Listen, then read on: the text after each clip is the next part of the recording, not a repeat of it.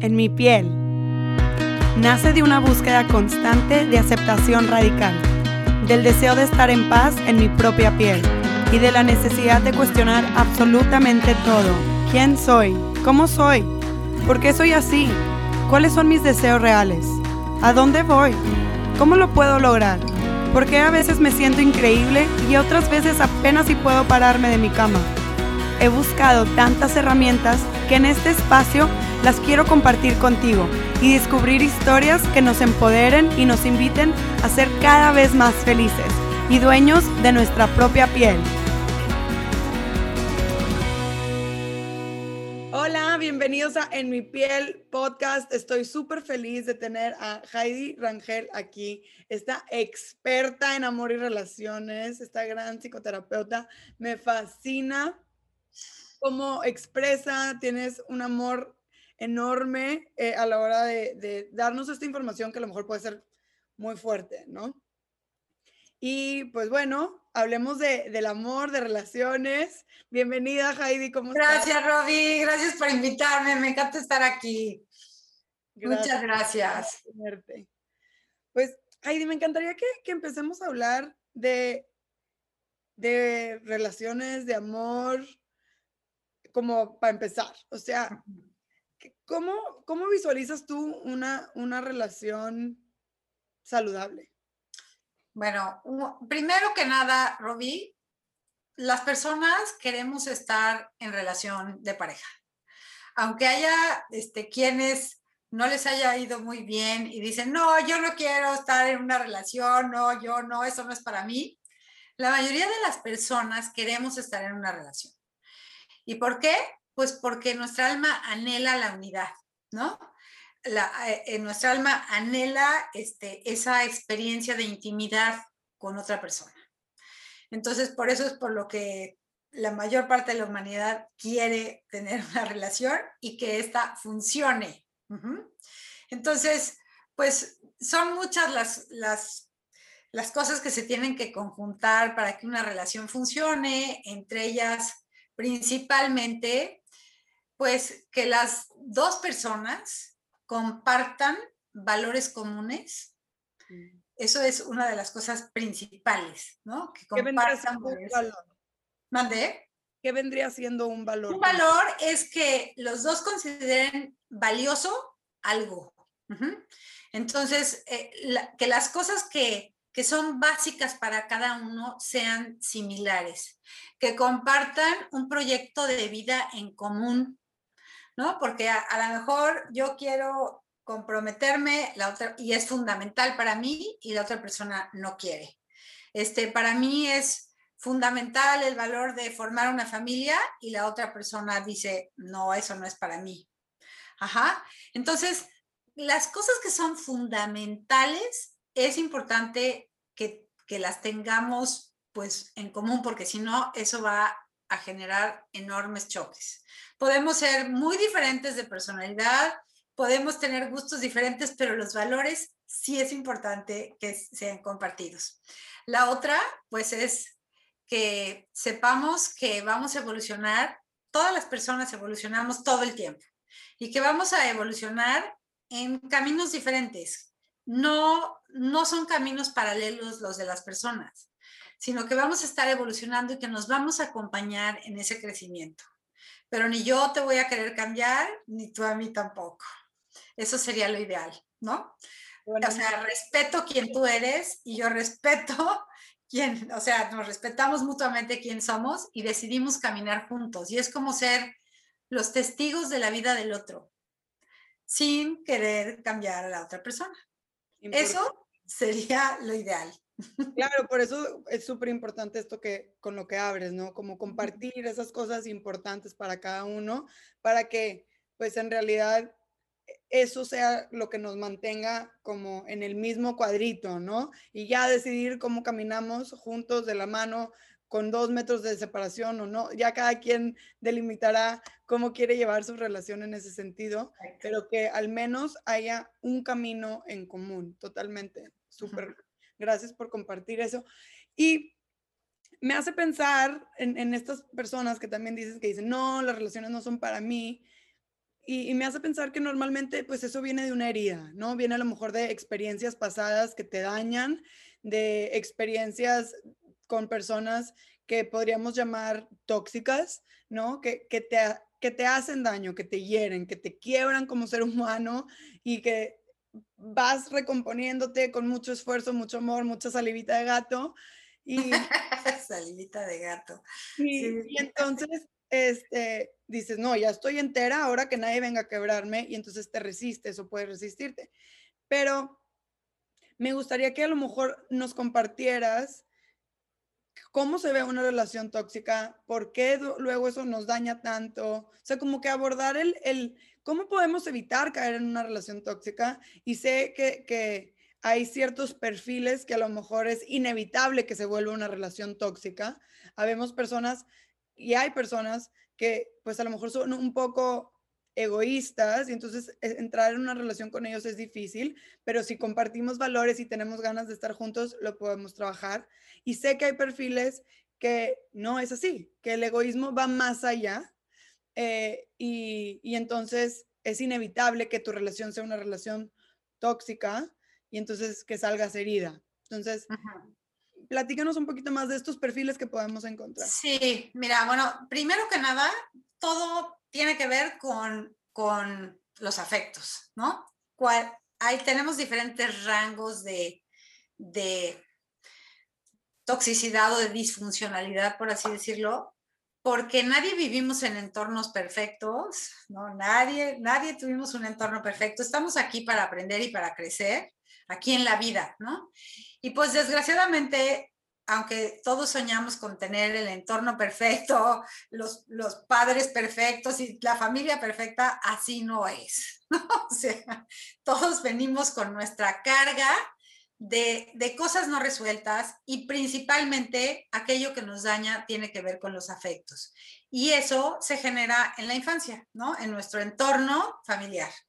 De ahí brotamos, de ahí salimos o en nuestro entorno en el que crecimos. Entonces, ahí es en donde empiezan como las primeras heridas de las personas. Entonces, pues eso va a marcar el nivel de madurez, ¿no? De una persona, de crecimiento de una persona, el entorno en el que creció, o su carencia afectiva le va a llevar a, pues a presentar diferentes síntomas. Y puede ir desde lo pues más leve hasta lo más severo, ¿no? Entonces, eh, y todos, todos tenemos algo que resolver, no hay nadie que no tengamos algo que resolver. Sino que aburrido. Sino que aburrido. Sino que aburrido, ¿no? Pues el, el día que ya no sigamos trabajando es que ya estamos listos para irnos al otro lado, ¿no? Entonces, pero pues sí hay ambientes más, más funcionales que otros. Uh por así llamarlos, funcionales. Entonces, las personas que pues tuvieron la mala fortuna de no tener esos ambientes funcionales, que en todos tenemos un grado de, de que algo no funciona, pero hay unos más funcionales que otros, ¿no? A los que les toca estar en ambientes más disfuncionales, pues tienen como secuelas en su persona que se van a manifestar en la vida, tanto en el trabajo como en la pareja, como después en la paternidad o maternidad, o sea, se va a manifestar. Es inevitable, ¿no? Se va a manifestar. Entonces ahí podemos detectar eh, personas mucho más complicadas para convivir con ellas, para, para, pues, pues para ser pareja con ellas, si de la pareja estamos hablando, ¿no? Y entre esas, pues entran las personas que pueden ser muy tóxicas. ¿Por qué? Porque vivieron en ambientes tóxicos. O sea, uno no se vuelve tóxico si uno no vivió cerca de una persona tóxica. Entonces, eso tiene dos cuestiones que son, van de ida y vuelta. Tanto si yo viví en, una, en un ambiente tóxico, me, va, me voy a sentir atraída hacia una persona tóxica. ¿Por qué? porque yo me voy a sentir atraída hacia lo que me es familiar, una y otra vez. Claro, porque es más cómodo, ¿no? Porque es más cómodo y porque yo ya sé cómo tratar a una persona así. Y a lo mejor yo puedo decir, híjole, yo no quiero, si por ejemplo, si mi mamá fue la tóxica, yo voy a decir hombre o mujer, ¿no? Yo no quiero volver a repetir eso y no quiero una persona tóxica en mi vida. Pues vas a sentir en el momento que tú encuentres a una pareja, te vas a sentir atraída o atraído a eso que se parece a lo que tú viviste. Entonces ahí empieza. E igual, la, tanto si tú eres la tóxica, vas a atraer a alguien que es familiar, que, que tiene familiaridad con esta personalidad. Entonces, no es casualidad que atraigamos a alguien que tiene un nivel de toxicidad si alguien de nuestra familia tuvo un nivel de toxicidad. Claro, y ahí independientemente de clavarnos en lo tóxico o no, creo que es importante, o sea, reflejar que muchas veces eso que nosotros sentimos es como una química deliciosa, como que siento que te conozco de toda la vida, es de cierta manera como el engrane perfecto de mi herida y la tuya, lo que está generando esto que también se conoce como como el enlace traumático, ¿no? Se escucha muy fuerte, pero se siente padrísimo, se supone. Claro, al principio. claro. es como ese amor de telenovela, ¿no? De que no, no podemos uno sin el otro. en, y es al principio, ¿no? Eh, entonces, creo que esto aplica independientemente de nuestro nivel de, de exposure a, una persona tóxica o si nosotros tenemos algún tipo de patrón. Exacto. o sea, es como, ojo, o sea, cuando sientes esa conexión instantánea, pausa, chécalo, ¿no? Como, claro. tómalo con calma, no, no nos aceleremos y, y, y démonos chances de conocer a la persona, ¿no? Claro, porque es justo eso es lo que es la química, ¿no? Es, y si no, no si no fuera así, no nos uniríamos en pareja con esas personas que nos van a hacer trabajar aquello que nosotros tenemos que trabajar, ¿no? Entonces, este sí, exactamente como tú lo dices, es exactamente esa atracción y, y tendríamos que poder detenernos, o, o, eh, sería lo ideal, pero no lo hacemos, ¿por qué? Pues porque nos sentimos precisamente tan atraídos y aquí quisiera contar una anécdota que viene muy al caso, Robbie, si, si tenemos chance. Fíjate que yo tengo un amigo que se dedicaba a recursos humanos y entonces una vez quería un asistente, una persona este, de un perfil de... Y entonces llegó ese, ese joven, ¿no? Y entonces este, lo entrevistó y todo después de haber entrevistado a muchos y entonces dijo, esta persona es perfectamente capaz de este puesto. Y la secretaria que lo había recibido, ¿no? Este, le dice, o sea, ya cuando se enteró que, que, que esta persona de recursos humanos lo iba a contratar, dijo, por favor, no lo contrates. Y entonces le dice mi amigo, ¿por qué no? Dice, porque me fascinó. Dice, y todos los que me fascinan acaban robando. o sea, a ese nivel, ¿no? De atracción a un perfil determinado. Entonces, las personas tenemos la atracción a un perfil determinado que nos es sumamente conocido. Es súper impactante que se puede traducir a muchas interacciones. Eso está súper increíble. Yo me acuerdo en, en, mi proceso de psicoterapia, esto fue hace como, o sea, llevo muchos años en terapia y con este... Eh, terapista en particular, hace como, no sé, siete años, me acuerdo, y yo estaba en shock con lo que escuché. Él, o sea, estábamos hablando de mis atracciones y lo que yo quería y buscaba. Y me dijo, mira, Roberto, está muy fácil. Si te gusta, corre. Por ahí no es. Y yo tipo, ¿cómo? No entiendo. ¿Cómo que si me gusta, no? Exacto. Si gusta, corre. Por ahí no es. Y yo tipo, no. O sea, me costó mucho trabajo entenderlo, pero creo que es esto que estamos hablando. Es reconocer que esa atracción que nosotros traducimos como me gusta es justo eso, o sea, estamos en ese engrane de... Sí. Exacto, sí.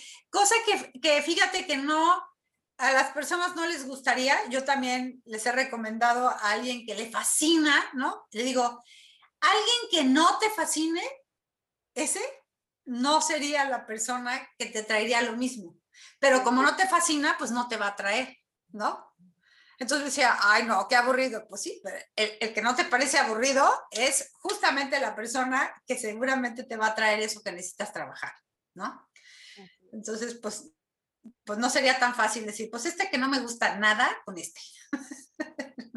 Pero sí pasa, yo mi relación pasada, o sea, sí fue, a mí cero me gustaba, de esos de que te convencen, porque te tratan muy bien, te sientes muy a gusto, obviamente sí había pues un rapor de cierta manera, o sea, yo en el momento que lo conocí me sentí muy en casa, me sentí libre de ser yo, que son cosas muy bonitas, pero no son lo que pensamos que queremos sentir cuando nos gusta a alguien. Queremos sentir mariposas, queremos sentir atracción. Claro, claro. ¿No? O sea, queremos así como que verlo y de que ¡Ah! te quiero desnudar. sí. y ya quiero todo contigo.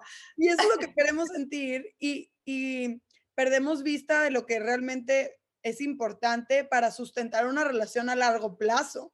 Claro, claro, exacto. Entonces, estas cosas son importantes. sí. Entonces, ahí es en donde entra, ¿no? El, el, ver como ciertas señales de alarma que podríamos como, pues como tener como referencia, ¿no? Sí. Eh, y bueno, en esto, pues aquí entraría como mmm, una persona que inmediatamente, ¿no? O sea, como parece que te está idealizando, que le pareces la, persona perfecta, que este, te habla todos los días, que, o sea, te habla a veces hasta varias veces al día, le parece que eres lo máximo, o sea, es como envolverte en esa como en esa energía de me encantas, me fascinas, eres lo más maravilloso que he conocido, qué increíble, ¿no? Ojo con esa rapidez. Ok. Ajá, ojo. Ojo, porque ahí hay, sí hay que levantar bien las antenas, porque eso que debería ser como un proceso, ¿no? Como un proceso en donde vas conociendo a la persona, te va gustando, te vas enamorando poco a poco, con una persona tóxica ocurre muy rápido. ¿No? Así, así como empieza a hablarte, hablarte, hablarte, hablarte, eres lo máximo y además te empieza a contar muchas cosas muy personales y muy íntimas para que tú digas, wow, qué, como, qué confianza está generándose entre los dos, ¿no? Y lo único que está haciendo es una estrategia para que tú también empieces a contar. Muchas de las cosas que te cuenta pueden ser no ciertas, ¿no? Y, este, y entonces es para que tú empieces a abrirte y tú empieces, aparentemente, esta persona que puede ser hombre o mujer, no nada más hombre, hombre o mujer, empieza a, a, como a fascinarte, ¿no? A quererte fascinar y tú caes como redondita porque dices, qué bárbaro, es como mi alma gemela, que no, esto es justo lo que yo estaba esperando, una persona tan empática, tan interesada por mí, ¿no? Ahí empieza a entrar toda la parte tuya que quiere inmediatamente sentirse como en unidad con alguien. Entonces, una persona tóxica juega con esto. Juega con esto y pues generalmente la persona que cae en este embrujo es alguien que tiene esa necesidad, ¿no? De ser vista, de ser reconocida, de ser querida, de ser gustada, de ser, ¿no? Bueno, pero eso suena como cualquier persona. Suena como cualquier persona, pero la donde está precisamente lo lo este en lo que te tienes que fijar es si eso se da demasiado rápido. Ok, o sea, estamos hablando de como activar un estado de, alerta. alerta. Para no establecerte en relación con una persona potencialmente tóxica, ¿correcto? Exacto, sí, que va demasiado rápido. O sea, y tú misma lo puedes ver, ¿no? No es posible que alguien esté loca por ti o tú estás loca por alguien a los ocho días, ¿no? Pues no, ¿no? O sea, pues sí te encantará la atención, pero, pero dices, pues no, así como que ya nos queramos, pues no, ¿no? Pero te empiezas, empiezas a envolver y dices, no, pues sí, es que esto es algo increíble, es, es que quiere decir que es verdaderamente la persona que yo estaba buscando. Y no. No, nos tenemos que ir con más cuidado. Este, Eh, otra, entonces es como ese bombardeo de atención, bombardeo de amor, bombardeo de halagos, de, de todo eso. Eso no es sano. Ok, qué importante, porque, o sea, se viste como, como un regalo, como por fin encontré lo que estaba buscando. Por fin encontré lo que estaba buscando, ¿no? Y en este proceso, Heidi, eh, para y poder identificar si te estás topando con una persona tóxica, o sea, ¿cuál es la diferencia de una persona tóxica y alguien que es pues muy egoísta, como decíamos al principio?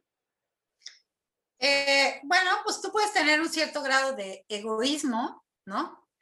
Eh, tú puedes tener un cierto grado de egoísmo que podría ser sano, ¿no? O sea, voy yo, o sea, sí me, sí me atiendo yo, sí soy importante para mí, ¿no? Eh, y una persona este, que puede ser, o sea, si al principio es encantadora, después va a empezar a ser egoísta, ¿no? Si es que tiene como una situación ya más profunda de, de o sea, algún grado de, de, trastorno de la personalidad, ¿no? Al principio no va a ser egoísta. Y nosotros podemos, podemos, este, eh, decir, no, este no me gusta porque es egoísta. Pues más valdría que lo, que lo mostrara desde el principio, ¿no? Este... No, claro, qué, qué importante distinción. Sí, Que, que cuando conocemos a alguien, pues mostremos realmente quién somos con nuestra luz y nuestra sombra y de ahí decir, pues con esto sí puedo trabajar, con esto no puedo trabajar. Con esto no. De, que se me pinte una película, una película perfecta donde todo es perfecto, ¿no? Y entonces después salga ya como el verdadero color. Sí, entonces estaría más sospechoso, ¿no? Que al principio todo sea este, miel sobre hojuelas. O sea, verdaderamente ¿no? Yo soy todo entrega, todo, no, o sea, al principio, cuando alguien se muestra así, ojo. Y entonces aquí podría entrar esta categoría de trastorno de personalidad que conocemos como una persona narcisista, ¿es verdad? Una persona narcisista tiene un trastorno de personalidad, sí. Y ese trastorno es el que hace, provoca que, o sea, la persona narcisista lo que quiere es asegurarse de que la persona ahí se va a quedar, pero utiliza eh, recursos pues que son, que caen en el abuso, ¿no? Por eso es un abuso narcisista, así lo conocemos como el, el abuso narcisista, porque el abuso puede ir desde abuso físico, abuso emocional, abuso mental, abuso financiero, o sea, toda clase de abuso, ¿no? puede ser este, verbal, ¿no? Eh, pero ese se presenta después. ¿Por qué? Porque si se presentara desde antes, pues tú correrías, ¿no? Claro. Entonces, primero, lo que primero hace es eh, estar como haciendo su estrategia para que tú caigas. Yo comento que es como cuando una araña está tejiendo su telaraña, ¿no? alrededor de la presa, ¿no? Y ya de pronto ya no se puede salir. Wow, pues sí, te quedaste adentro. te quedaste adentro y ya no te puedes salir después. Porque una de sus estrategias es desmantelar tu seguridad en ti misma, que desde antes ya no estaba tan fuerte, ¿no? O sea, no está. Una persona demasiado confiada en sí misma generalmente no, no va a, a caer, por así decir, con una persona que abuse de ella. ¿no? A los primeros síntomas sale corriendo. Cuando alguien se queda es que no se está cuidando suficiente. Sí, qué importante trabajar el autoestima. Trabajar el autoestima, sí, sí. Cuando estamos hablando de, de relacionarnos, ¿no? Porque pues el autoestima e, es eso donde guardamos lo que consideramos que valemos, ¿no? Lo que merecemos, como nuestro oro. Y, y, si no está muy bien cuidado a la hora de relacionarnos, o, lo queremos entregar, o pensamos que eh, nos lo van a llenar y extendemos las manos, ¿no? O sea, como que es, es, toda una dinámica. Exacto. Sí.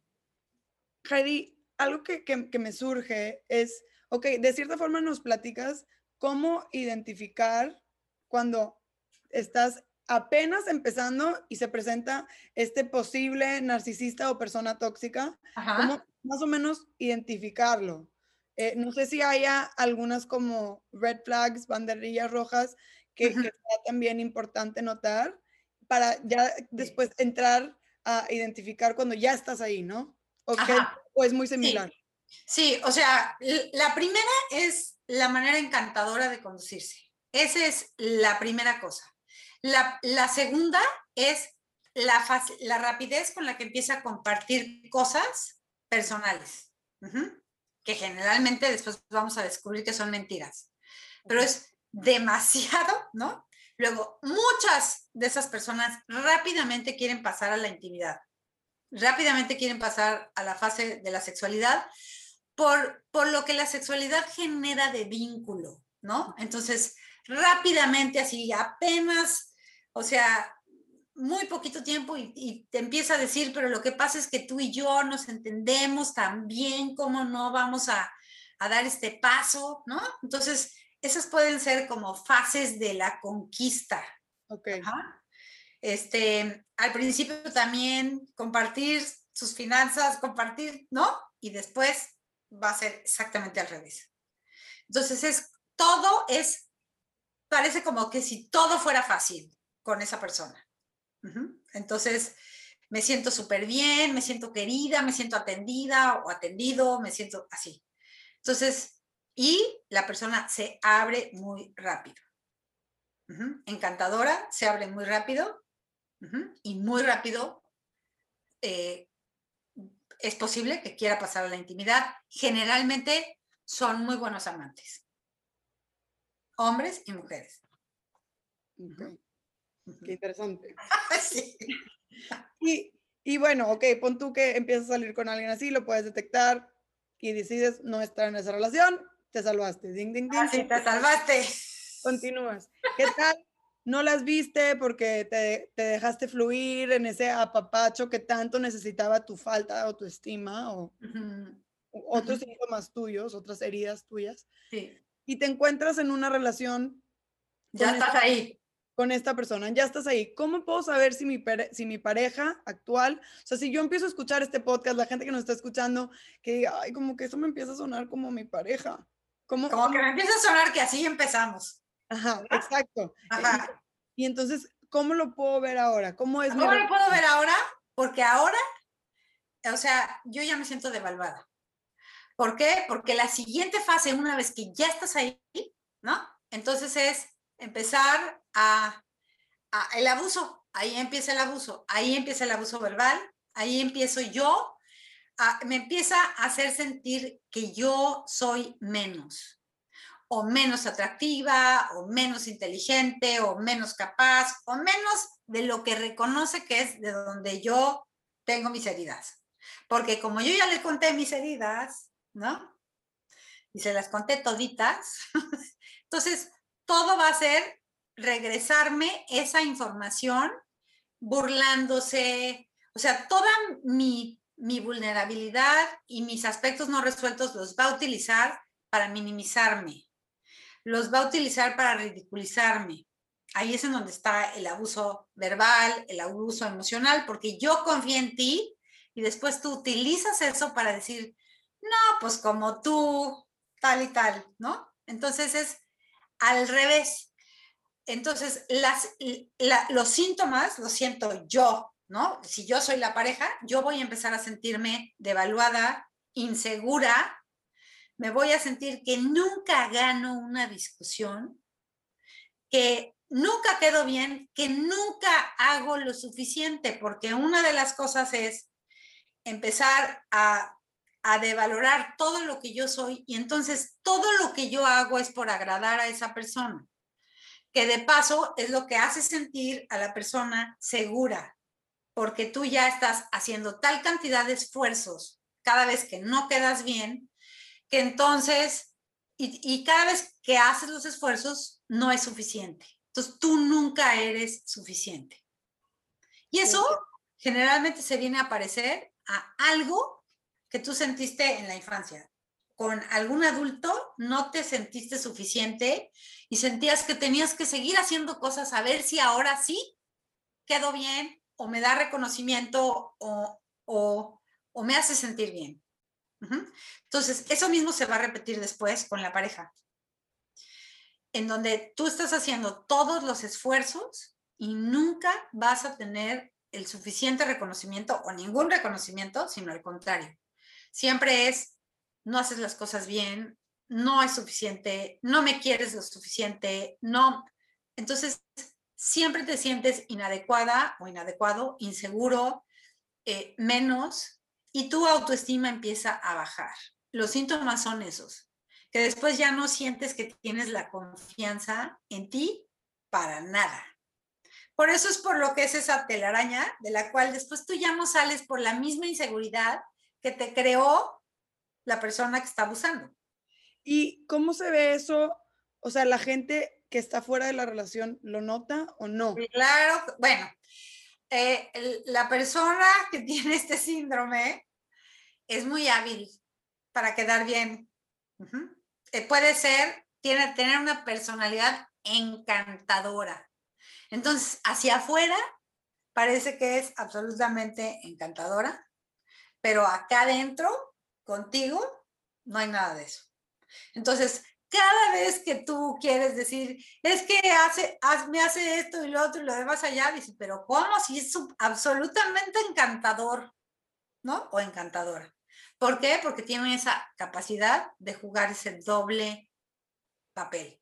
Sí.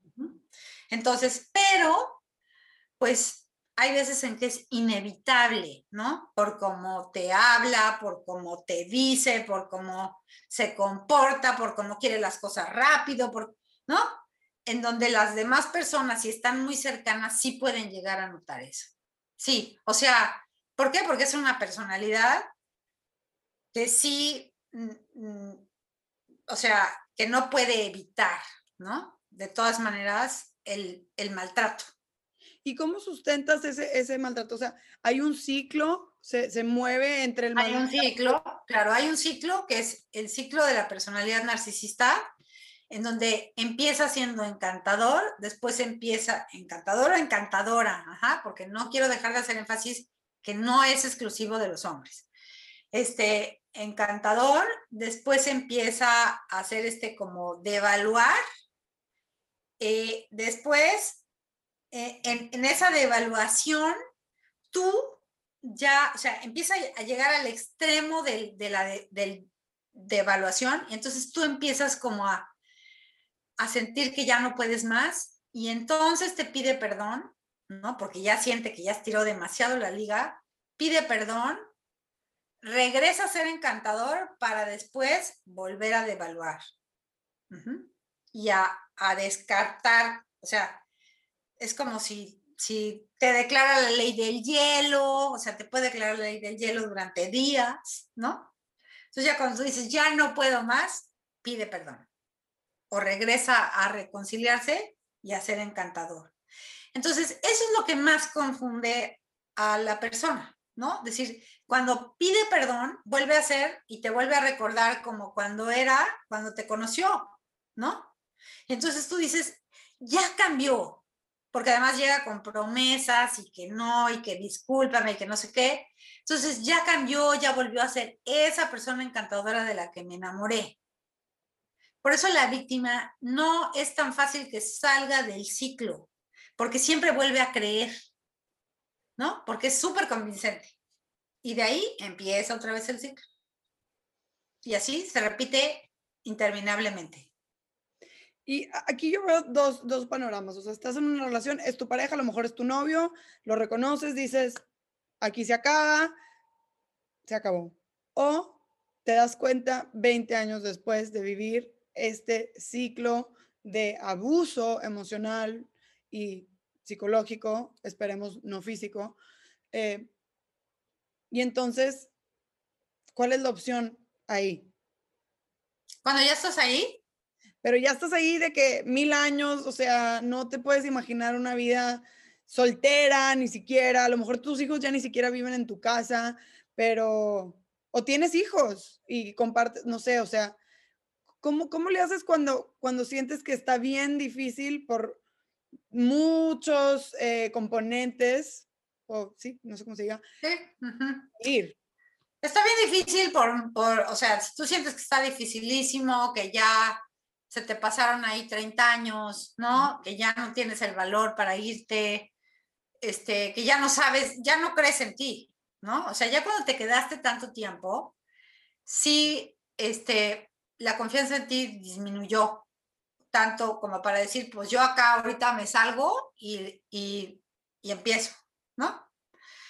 Eh, esa persona, pues que decide quedarse, sí, eh, pues sí está, y, y, si sigue, está como, pues lo, ideal sería no engancharse, pero a, esa, a esas alturas ya está súper enganchada o enganchado, ¿no? Entonces ya lo que le da miedo es perder lo que tiene, ¿no? Que si la familia, que si los hijos, los nietos, los, lo que sea, ¿no? O incluso, y lo cual es pues también muy humano, lo que ya tengo, ¿no? La seguridad económica, lo que ya tenga.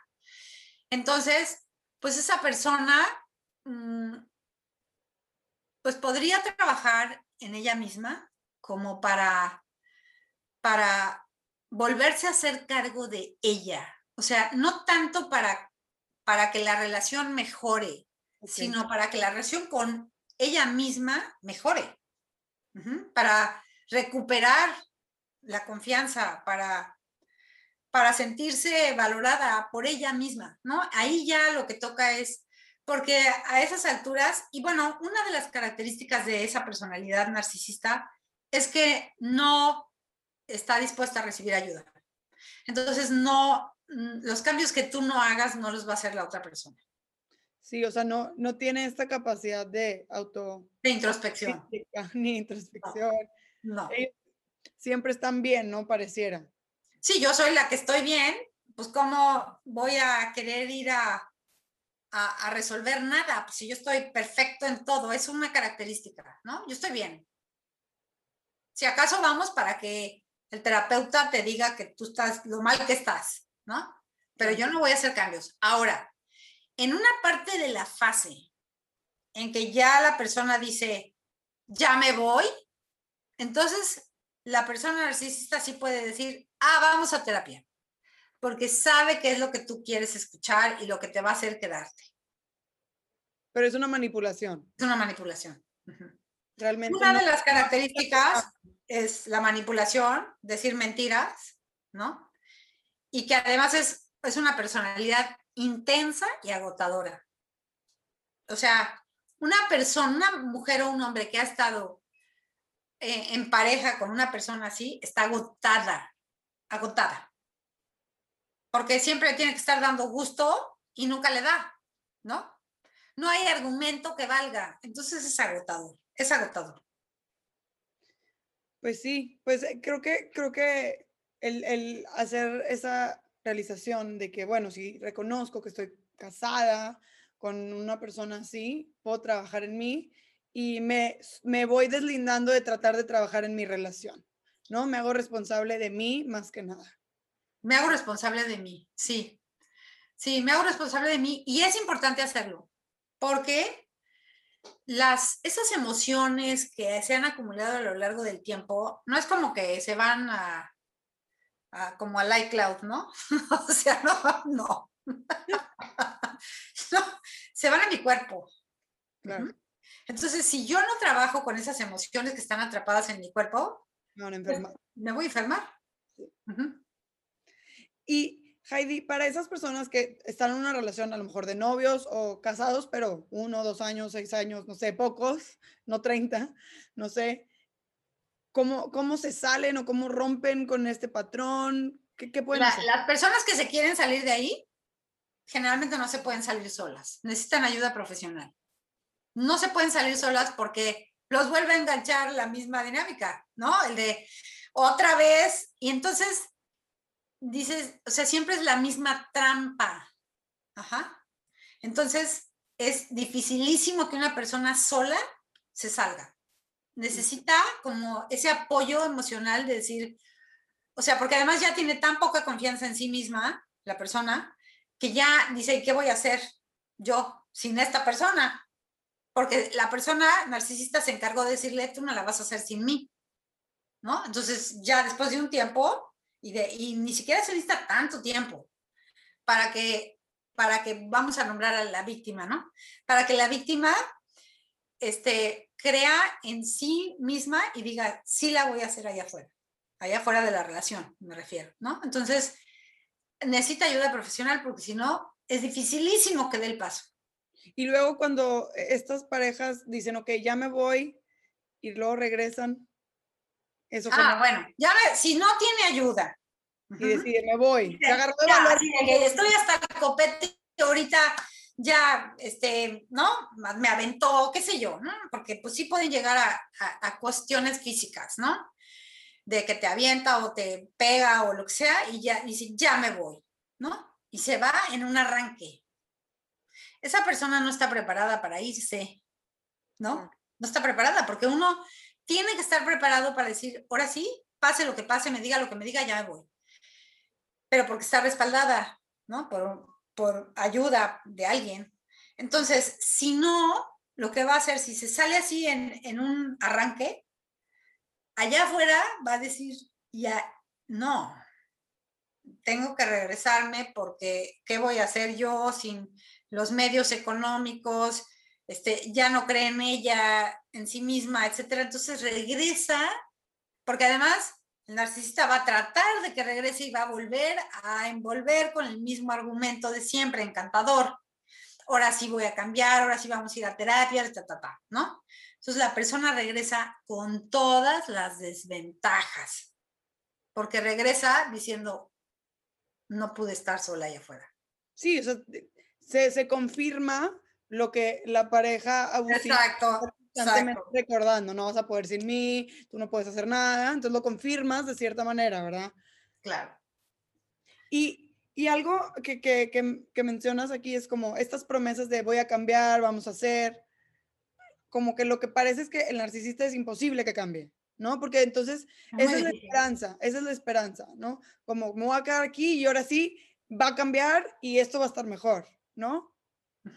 Que además es el espejismo de muchas personas que aún no estando con un narcisista es yo lo voy a cambiar o la voy a cambiar. Uno no cambia a nadie. O sea, realmente uno nunca cambia a nadie. Uno necesita entrar a la relación sabiendo que la otra persona es la otra persona. Es y así, así es como es, porque no va a cambiar. ¿No? Y sin embargo, yo veo muchísimas personas que entran en una relación y dicen, va a cambiar ya que estemos juntos va a cambiar. No, mentira, mentira, no va a cambiar. Nadie cambiamos por el otro. Cambiamos porque necesitamos cambiar en el momento que ya nos llegó el agua a los aparejos. Antes, no. Totalmente. Y, y sabes que me surge esta duda, ¿el narcisista es consciente de su narcisismo? No, no, no, el narcisista se siente... Bien, perfecto, todo bien. No, pues todo está bien, aquí está súper bien pero en sus momentos de, pocos momentos, ¿eh? Sí se siente muy inseguro de sí mismo, muy. O sea, todo este síndrome es por la inseguridad, profunda inseguridad, en que si yo no hago todo eso, la persona no se va a quedar conmigo. Entonces tiene que utilizar todo eso para que la persona se quede, si no, no se queda. O sea, es como generar todo este drama, todo esta... Todo este drama para que te puedas quedar, pero a partir del susto, ¿no? Del miedo, no de la convicción. Sí, ni del amor. Es como un dictador, ¿no? Es como un dictador, ¿no? Cuando hay una dictadura en un país es por la fuerza, ¿no? Entonces, cuando hay a un líder es porque los quieren, ¿no? A un líder que es querido y admirado. Pero el narcisista es como el dictador, que aquí te tengo a fuerzas. Qué difícil. Y, bueno, em, pues bueno, buscar ayuda, apoyo. Algo que también siento que es muy difícil es luego compartir, como que te sientes como, como que ni tú te puedes creer todo lo que tú permitiste que abusaran. Exacto, exacto. Entonces, ¿cómo le dices a tu mamá, a tus hermanos, a tu papá? O sea, todo lo que viste como que te da vergüenza, ¿no? Te da vergüenza porque dices, ¿cómo yo permití eso? ¿Cómo? Además, porque vas viendo y vas haciendo como el inventario de todo lo que ha pasado y dices, qué barbaridad, ¿no? Porque además estuvo desde el principio. O sea, ya de ya que pasó la fase encantadora, y es, o sea, que dura poco. La fase encantadora es nada más en lo que caes. O sea, es muy corto. Entonces, despuésitito empieza, ¿no? la, la devaluación. Y ahí te quedas porque por el espejismo de que va a regresar a ser como era. Es que al principio era súper encantadora. Pues sí, al principio. o sea, pero no va a regresar. Ya. Sí. Ay, pues bueno, a, trabajar en nosotros al final. A trabajar en nosotros, siempre todo empieza y termina por uno. Todo. Empieza y termina por ahí, ¿no? Así es. reconocer justo eso, que, que hay cosas que, que, nos gustan y no. Y bueno, y al principio nos, nos platicas un poco de, de, qué es como, como se debe ver una relación sana, saludable, con dos personas que, son, que comparten su vida, ¿no? Que comparten, quieren compartir. Enmeshed uno con el otro. ¿no? Y aún así, eso no quiere decir que no se van a presentar problemas y crisis. Claro. ¿No? O sea, esa es parte de la vida. Y aunque sea eh, la pareja más maravillosa, va a haber momentos de conflicto, momentos de diferencias, pero el chiste es cómo lo resolvemos. Totalmente. Totalmente. Heidi, pues muchísimas gracias. Me gracias a ti, Robbie. Me encantaría que cerráramos con esta pregunta de qué es la aceptación radical para ti y cómo la practicas. ¿La aceptación radical tuya y del otro? ¿O la aceptación radical?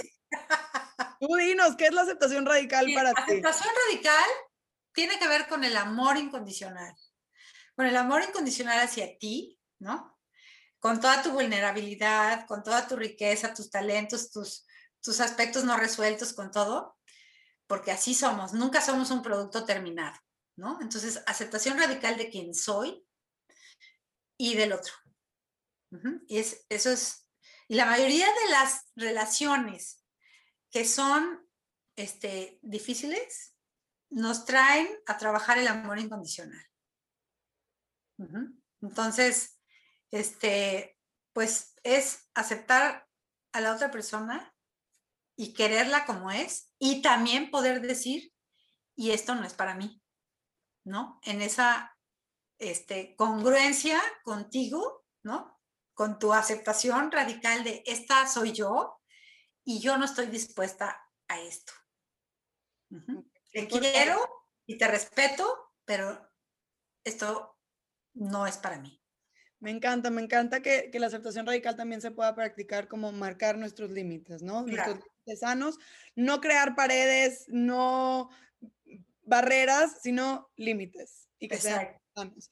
Me, recuerdas mucho a, esta frase de marco mi límite no para alejar, no para alejarte, sino para protegerme a mí, ¿no? Exacto.